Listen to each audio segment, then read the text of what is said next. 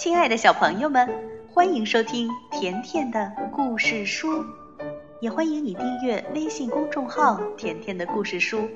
甜妈妈和甜甜每天都会给你讲一个好听的故事。《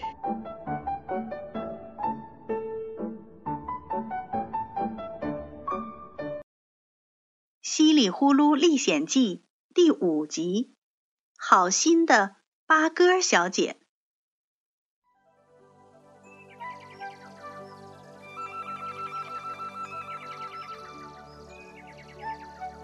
小猪稀里呼噜吓跑了大狼先生。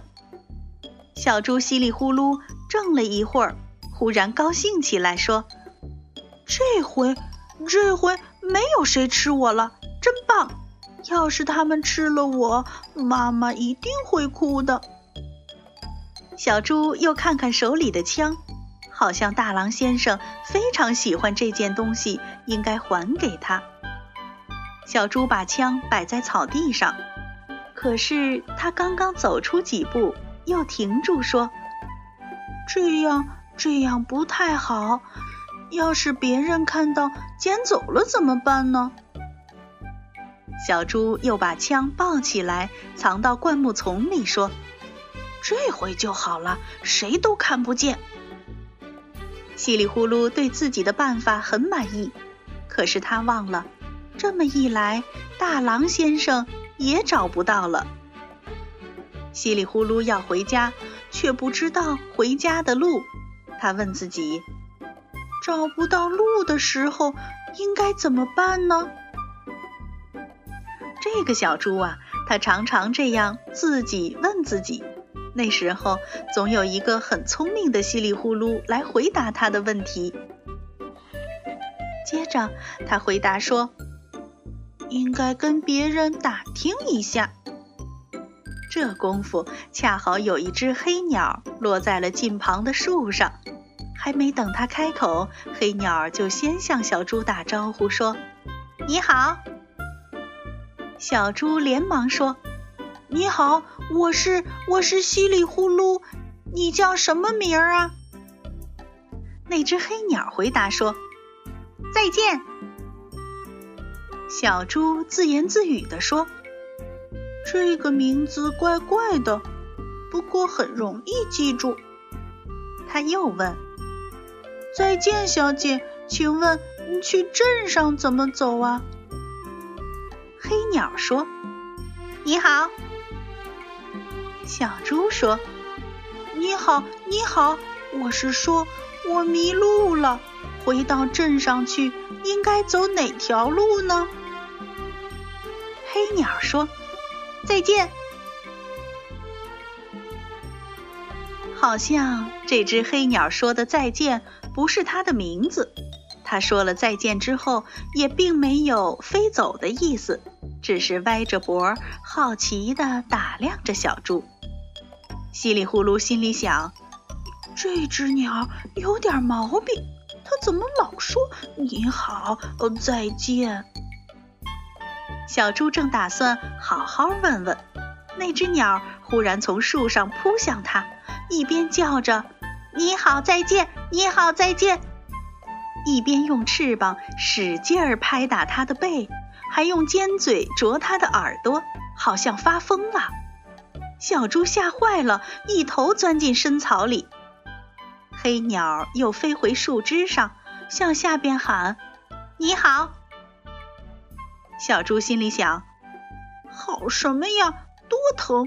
这只鸟要没毛病才怪呢。”小猪悄悄地从草丛里探出头去看，原来呀，黑鸟这次是跟别人打招呼。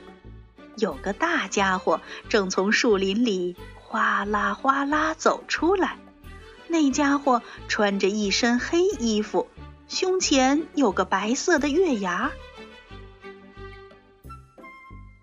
黑家伙抬头看着树顶，粗声粗气地说：“原来是八哥小姐，你好，你站得高，瞧见什么好吃的没有？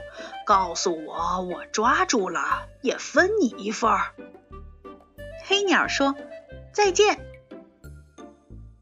黑家伙呵呵笑起来。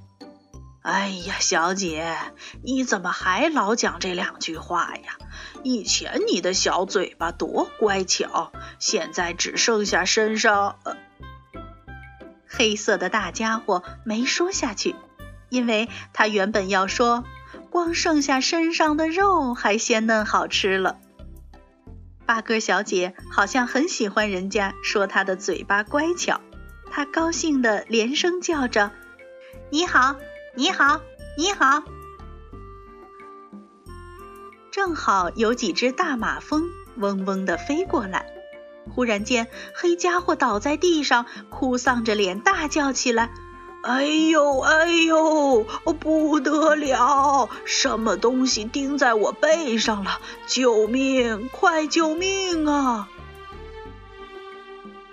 他一边叫，还一边拼命的把胳膊伸向自己的背后。大马蜂是一只大马蜂！哎呦，疼死了！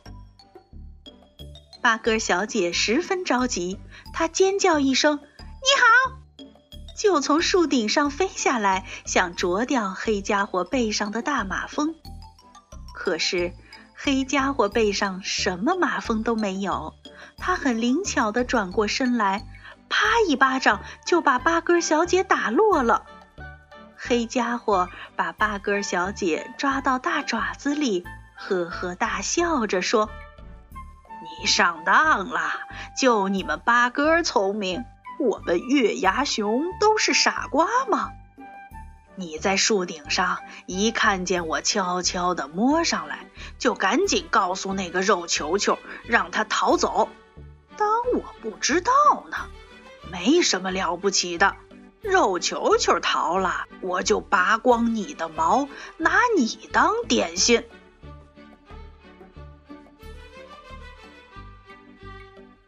小朋友们。小猪稀里呼噜刚从大狼身边逃走，就遇到了这只月牙熊。你们猜一猜，这只小猪还能安全到家吗？好了，别忘了来收听《稀里呼噜历险记》的第六集《三个小家伙》。今天的故事就到这儿了。如果你想收听田妈妈讲的更多故事，那就来订阅微信公众号。甜甜的故事书，再见吧。